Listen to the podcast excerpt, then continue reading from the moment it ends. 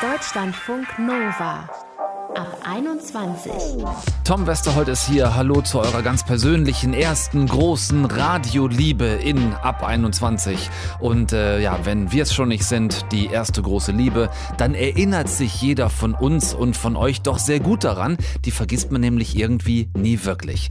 Das ist unser Thema in dieser Ausgabe. Für immer, wie uns die erste große Liebe prägt. Wir haben darüber mit dem Paartherapeuten Erik Hegmann gesprochen, uns mit Karima und Paul unterhalten, die seit zwei Jahren die erste große Liebe auf Distanz zwischen Bremen und Köln leben und haben uns von Annalena erklären lassen, was sie und ihr Freund Robert richtiger machen als die meisten anderen. Die zwei sind zusammen seit sie 16 und 17 sind, bis heute mit Anfang 30. Hallo Annalena. Hallo. Was habt ihr richtig gemacht, was alle anderen falsch machen? Warum hält es bei euch schon so lange? Ja, das ist eine gute Frage, auf die wir vielleicht äh, manchmal auch so ein bisschen selber nach einer Antwort suchen.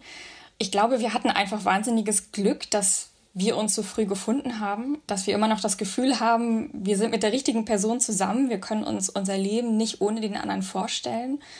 Wir verstehen uns gut, wir lieben uns, das klingt ganz banal, aber das ist natürlich immer das Wichtigste. Hm es klingt nicht besonders geheimnisvoll, aber ich glaube, das ist es so ein bisschen. So wie du es beschreibst, geht es ja bei vielen los mit der ersten großen Liebe. Wenn ich euer Alter jetzt nehme und die 13 Jahre abziehe, dann wart ihr so um 16, 17, als ihr ein Paar wurdet.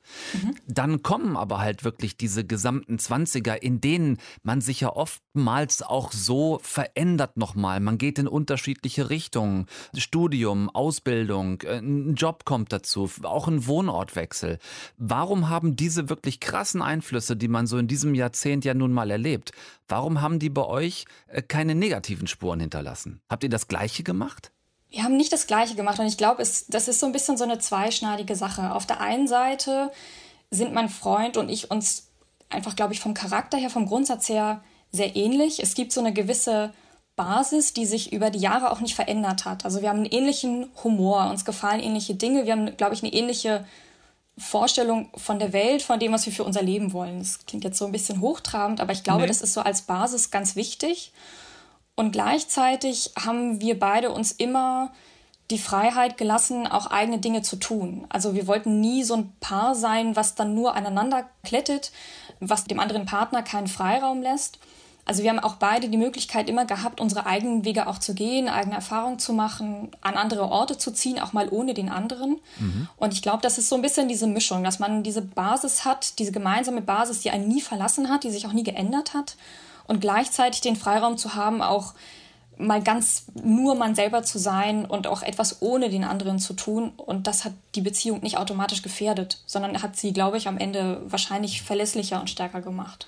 Wie habt ihr das so über die Jahre eurer Beziehung mit dem Thema Zusammenleben, Zusammenwohnen gelöst? Ja, das war immer so ein, so ein Auf und Ab. Also wir haben immer mal zusammen gewohnt, äh, hatten immer dann auch eine gemeinsame Wohnung. Also wenn wir in der gleichen Stadt waren, wir haben zum Beispiel beide in der gleichen Stadt studiert, mhm. dann haben wir auch sofort zusammen gewohnt. Also es war immer klar für uns, dass wir jetzt nicht in der gleichen Stadt wohnen wollen und dann beide irgendwie in eine eigene WG gehen oder sowas.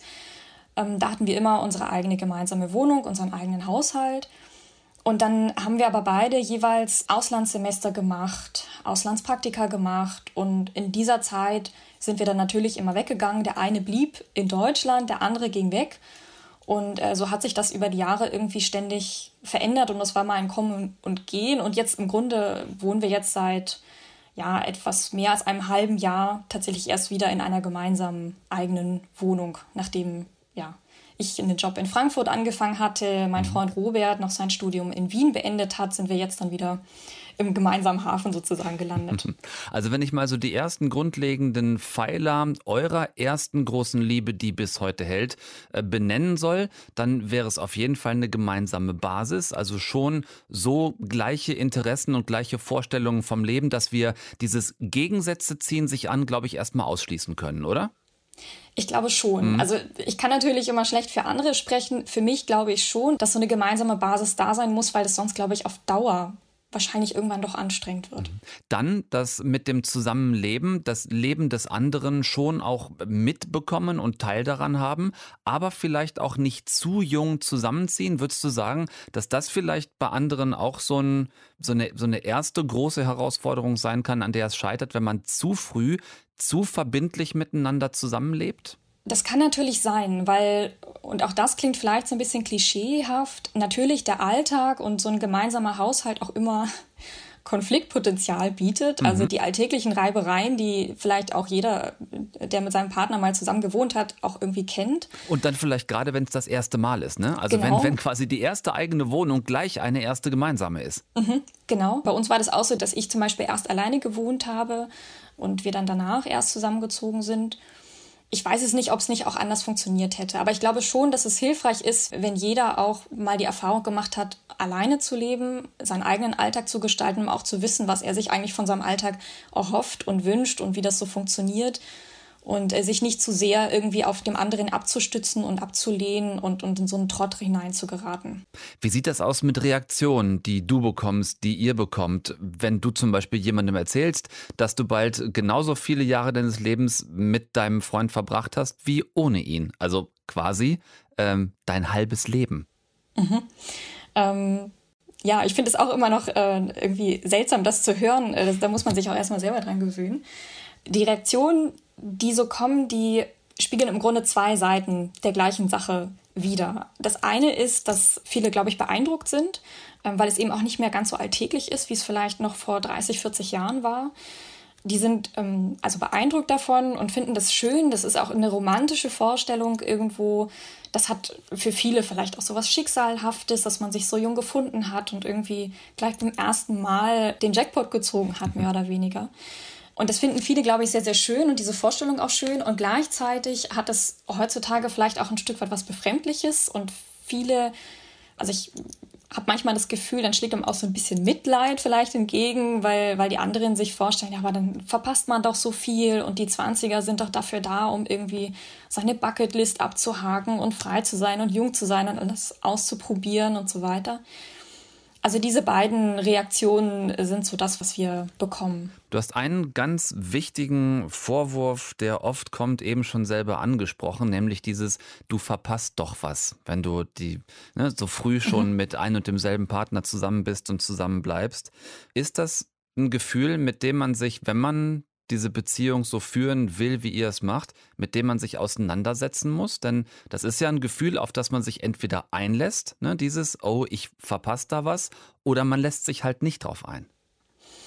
Also ich glaube, um ganz ehrlich zu sein, damit muss man sich schon auseinandersetzen. Und man würde, glaube ich, lügen, wenn man jetzt sagt, das hat einen nie tangiert, das hat einen nie beschäftigt. Natürlich hat man sich das auch gefragt, also wir beide uns das auch gefragt, wir haben da auch drüber gesprochen es geht da noch nicht mal irgendwie nur jetzt darum, irgendwie unterschiedliche Partner zu haben oder vollkommen frei zu sein und mal das Single-Leben kennenzulernen.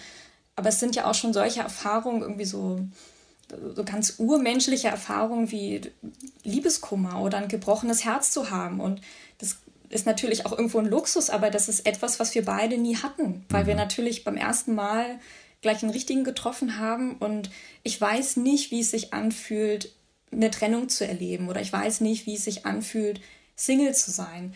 Also auch diese Dinge, das sind natürlich Erfahrungen, bei denen man sich fragt, gehört das irgendwie zum Spektrum des Menschseins vielleicht auch dazu, das mal erlebt zu haben. Mhm. Aber es war für uns beide eben auch immer klar, dass es nicht darum geht, dann jetzt so eine Beziehung Hals über Kopf zu beenden, nur um das dann mal eben zu erleben, weil der Preis dafür für uns beide eben viel zu hoch wäre.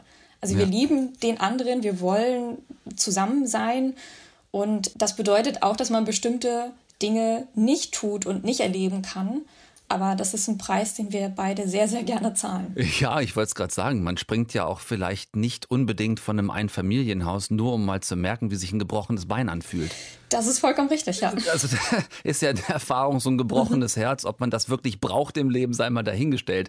Bei euch beiden hält es jetzt schon so lange, seit 16, 17. Ihr seid jetzt um 30. Wie oft werdet ihr konfrontiert mit äh, Fragen wie, was ist denn jetzt mit mal heiraten, Familie gründen, Kinder kriegen? Inzwischen relativ oft.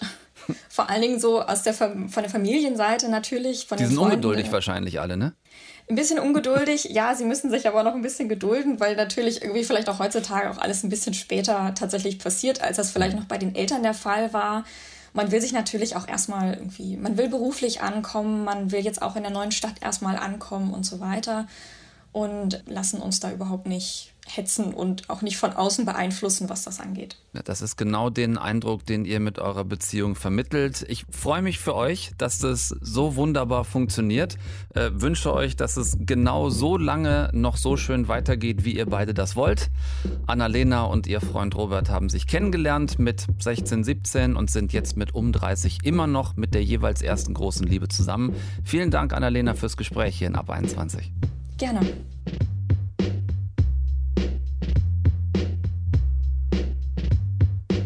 Deutschlandfunk Nova. Karima und Paul sind verliebt. Richtig verliebt.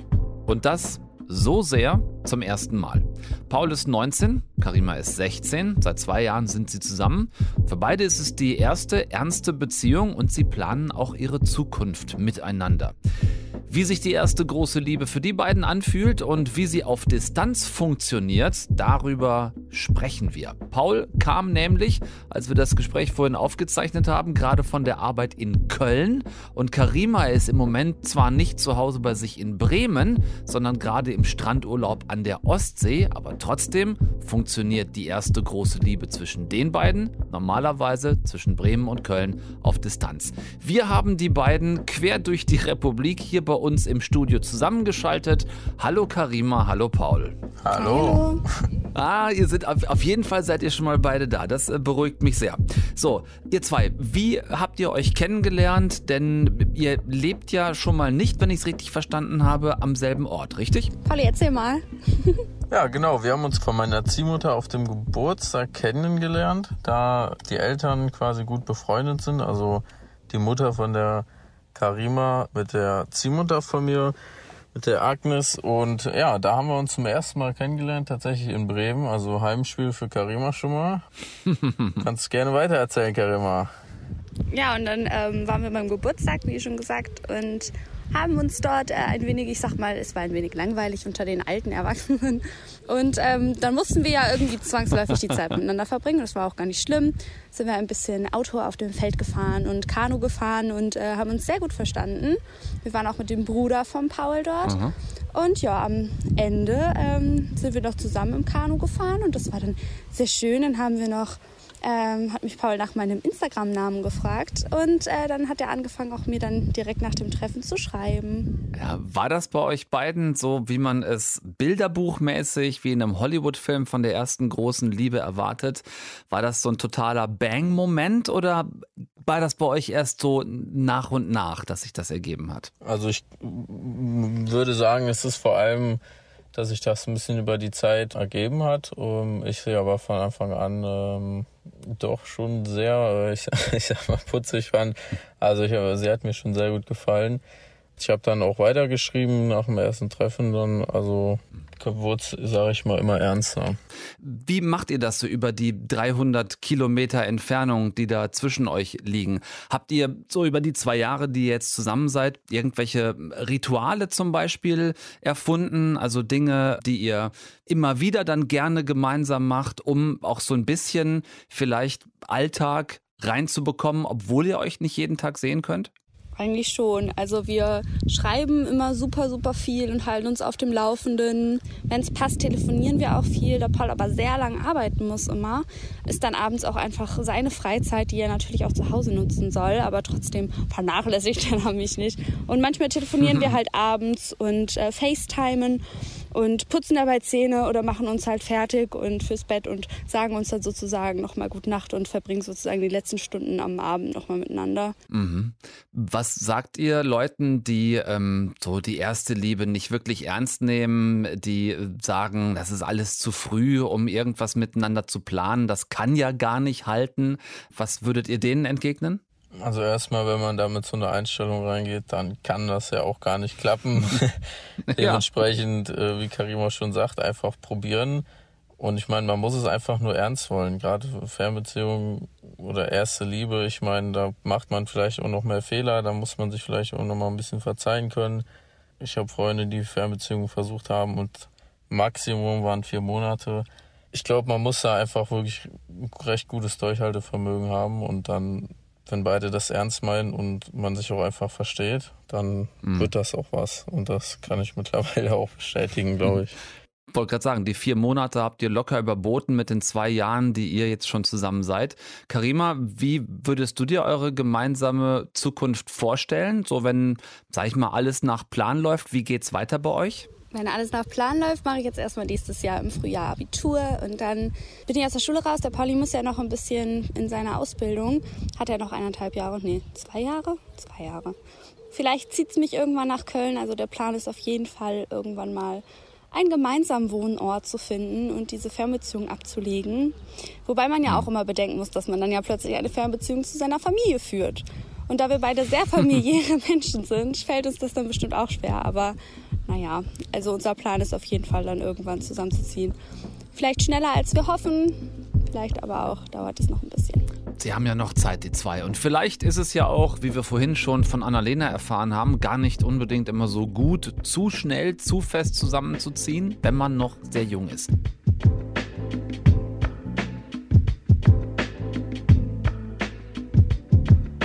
Deutschlandfunk Nova. Bitte mal um ganz ehrliche Handzeichen jetzt. Also nicht, nicht hier schummeln, sondern mal ganz, somit ganz ehrlich. Wer von euch hat nicht schon mal seine erste große Liebe gegoogelt oder ist vielleicht beim Klassentreffen plötzlich ganz nervös geworden, als er oder sie nach Jahren wieder vor einem stand? Hm? Ja, ich sehe keins, kein Handzeichen, habe ich mir gedacht. Was macht die erste Liebe so besonders, dass wir sie einfach nicht vergessen, selbst wenn wir wollen? Und wie prägt sie uns und unsere Beziehungen danach? Das habe ich Erik Hegmann gefragt, Paartherapeut und ab 21 Experte aus Hamburg für die Liebe. Hallo Erik. Hallo, einen schönen guten Abend. Sag mal, was hat das mit dieser ersten großen Liebe auf sich, dass wir die nicht vergessen, egal wie alt wir sind? Das liegt daran, dass wir uns sowieso gut an die Dinge erinnern, mit denen wir viele Emotionen verbinden. Das ist sozusagen so ein richtiger Erinnerungsverstärker. Und dann sowieso an alles, was wir das erste Mal machen, auch besonders gut erinnern. Da kommen also zwei Sachen zusammen und wenn man jetzt sagt, die Liebe ist mit das Wichtigste im Leben, ist kein Wunder, dass man sich daran auch noch lange erinnern kann. Mhm. Inwiefern ist diese erste große Liebe prägend für das, was danach kommt, auch an Beziehungen? Ist, vermute ich jetzt mal, auch sehr abhängig davon, wie diese erste Liebe verläuft, ne? Das ist tatsächlich abhängig davon, aber sie prägt uns so oder so. Also unabhängig davon, ob die erste Liebe vielleicht das ganze Leben lang hält das gibt es ja auch, das kann durchaus passieren. Oder man zum ersten Mal verlassen wird, einem das Herz gebrochen wird, vielleicht wird man das erste Mal betrogen, vielleicht betrügt man auch zum ersten Mal selber, kann sich nicht entscheiden, ist es vielleicht doch nicht die große Liebe, will was anderes ausprobieren. All das prägt uns tatsächlich und wir lernen daraus was auf alle Fälle. Ob wir jetzt immer nur gute Sachen daraus lernen, das steht nochmal auf einem anderen Blatt. Also was wir auf alle Fälle lernen ist, wenn es irgendwas Schmerzhaftes war, was wir damit verbinden, dass wir versuchen, das nicht nochmal zu erleben. Da entwickeln wir Schutzstrategien und sagen, okay, das hat uns richtig wehgetan, das will ich nicht nochmal und wir versuchen das zu vermeiden. Bei manchen Menschen geht das so weit, dass sie sogar versuchen zu vermeiden, sich einfach nur daran zu erinnern, wie dieser Schmerz war. Indem man dann ignoriert, was da gewesen ist, es verdrängt? Man versucht es zu verdrängen. Ignorieren ist es nicht, weil verdrängen ist ja wirklich aktiv und es bringt auch nicht viel. Also es ist eher so, als würde man auf einen äh, Wasserkessel, wo das Wasser kocht, irgendwie noch den Deckel drauf machen. Irgendwann mhm. kommt das wieder. Jetzt haben wir nicht alle das Glück, also Glück vielleicht hier in Anführungszeichen mal ganz romantisch ausgedrückt, nicht das Glück mit der ersten großen Liebe wirklich zusammen zu bleiben. Wie kann man sich von dieser ersten Liebe vielleicht auch ein Stück weit wieder befreien, wenn es nicht geklappt hat mit dem für immer? Da gibt es durchaus Möglichkeiten. Also wir nennen das ja so gerne Interventionen. Das heißt also, da sind Übungen, ähm, wo man versucht, entweder auf neue Gedanken zu kommen oder alten Gedanken nachzuforschen. Und hauptsächlich geht es dabei um die Emotionen, die man damit verbunden hat. Also wir versuchen sozusagen dieser ursprünglichen Emotion wirklich auf den Grund zu gehen, sie nachzufühlen und zu gucken, können wir uns mit der 20 Jahre später versöhnen oder mhm. wollen wir uns tatsächlich auch noch unser ganzes Leben lang von dieser Emotion, die eigentlich ja nichts mehr mit unserem Heute zu tun hat, mit unserem heutigen Erleben, sondern damals passiert ist, immer noch auseinandersetzen und womöglich prägen lassen. Also, mhm. wenn jemand beispielsweise, mache ich jetzt mal ein ganz plattes Beispiel, betrogen wurde und seitdem ein Problem hat, vertrauen zu können, dann ist diese Person vielleicht bei jedem neuen Partner so ein bisschen misstrauisch und jedes Mal, wenn das Telefon brummt und eine Textnachricht kommt, erinnert man sich dran, oh Gott, damals habe ich das auch mitbekommen bei der Textnachricht, da ist das alles aufgeflogen und schon geht der Blutdruck hoch, man bekommt Angst, vielleicht sogar Angstzustände, Schweißausbruch und dann kann man sich schon fragen, das hat ja nichts mit meinem neuen Partner zu tun. Das ist ja vor 20 Jahren oder wie viel, vor wie vielen Jahren passiert. Will ich mich davon wirklich heute noch aufregen lassen? Mhm. Und da gibt es dann Möglichkeiten, tatsächlich damit abzuschließen, in der Form, dass man sich mit diesem Gefühl arrangiert und sich sagt, okay, dieses Gefühl kommt, ähm, dieses Gefühl will mich vor etwas warnen. Das ist ja auch schön, dass es das tut. Damit funktioniert es ja auch ganz richtig. Dankeschön dafür. Aber ich möchte nicht länger von dir in Panik versetzt werden, weil mein neuer Partner, meine Partnerin hat damit ja gar nichts zu tun. Man muss sich nicht sozusagen immer plagen lassen davon. Dann gibt es auf der anderen Seite auch das berühmte Heroisieren, so im Rückblick an die erste große Liebe. Jeder neue Partner, der kommt, verliert den direkten Vergleich, weil diese erste große Liebe so äh, gewichtig war vom Gefühl her es gibt da in, in Filmkomödien gerne mal das probate Mittel äh, der Konfrontation viele Jahre später und dann kopfschüttelnd aus dieser Begegnung wieder rauszugehen. Inwiefern hältst du das für sinnvoll? Ja, ist so eine Art Schocktherapie. Ne? Also man kann Manchmal. Traumatherapie auch so machen, keine Frage. Geht bestimmt auch sanfter. Aber am Ende ist da natürlich wirklich was dran. Es ist zwar ein Film, aber wenn denn die Liebe wirklich so wunderbar gewesen wäre, warum ist sie denn dann zerbrochen? Mhm. Denn es hat ja offensichtlich nicht gepasst. Aus irgendeinem Grund hat es nicht gepasst. Vielleicht, weil man es damals nicht besser wusste. Das ist eine Sache und dann muss man sich auch mit sich selbst versöhnen und sagen, ich wusste es damals nicht besser, heute würde ich es anders machen. Möglicherweise ist ja die Partnerin von früher in der gleichen Situation und jetzt auch frei und hat sich das auch so überlegt und dann kommt man wieder zusammen, das kann schon passieren, ist aber statistisch gesehen eher sehr selten. Mhm. Meistens hat es einfach nicht gepasst und man wusste es einfach auch nicht besser und man hängt dem noch hinterher, weil wir haben ja auch nicht so viele Beziehungserfahrungen gemacht bei der ersten großen Liebe. Also wir Richtig. wissen ja auch noch nicht, worauf es vielleicht am Ende wirklich angekommen wäre. Also nicht nur auf den tollen Sex, den man da hatte, weil es das erste Mal war und alles neu und aufregend, sondern weil man vielleicht einfach mit dieser Person tatsächlich nicht den richtigen Kommunikationsstil gefunden hätte, um Konflikte zu lösen. Geschweige denn, dass man vielleicht gar nicht die gleichen Werte oder ähnliche Werte zumindest gehabt hätte, die tragfähig genug wären für eine langfristige Beziehung. Wie sagst du allgemein heute stehen die Chancen, dass die erste große Liebe wirklich hält?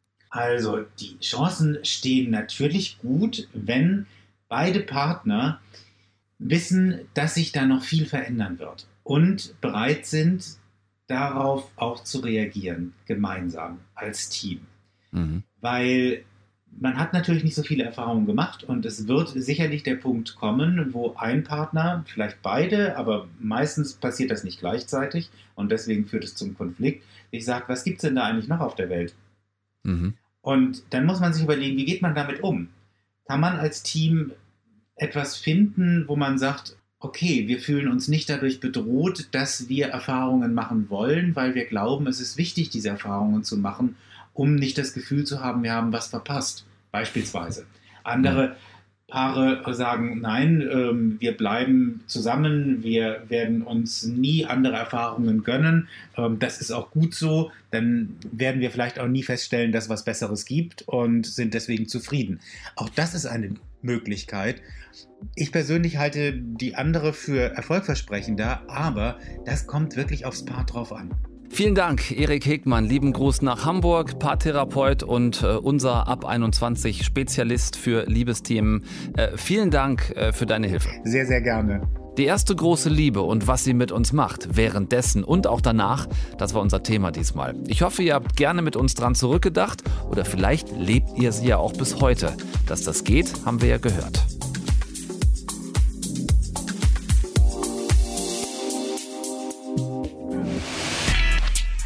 Deutschlandfunk Nova ab 21. 21. Montags bis freitags ab 21 Uhr und auf deutschlandfunknova.de.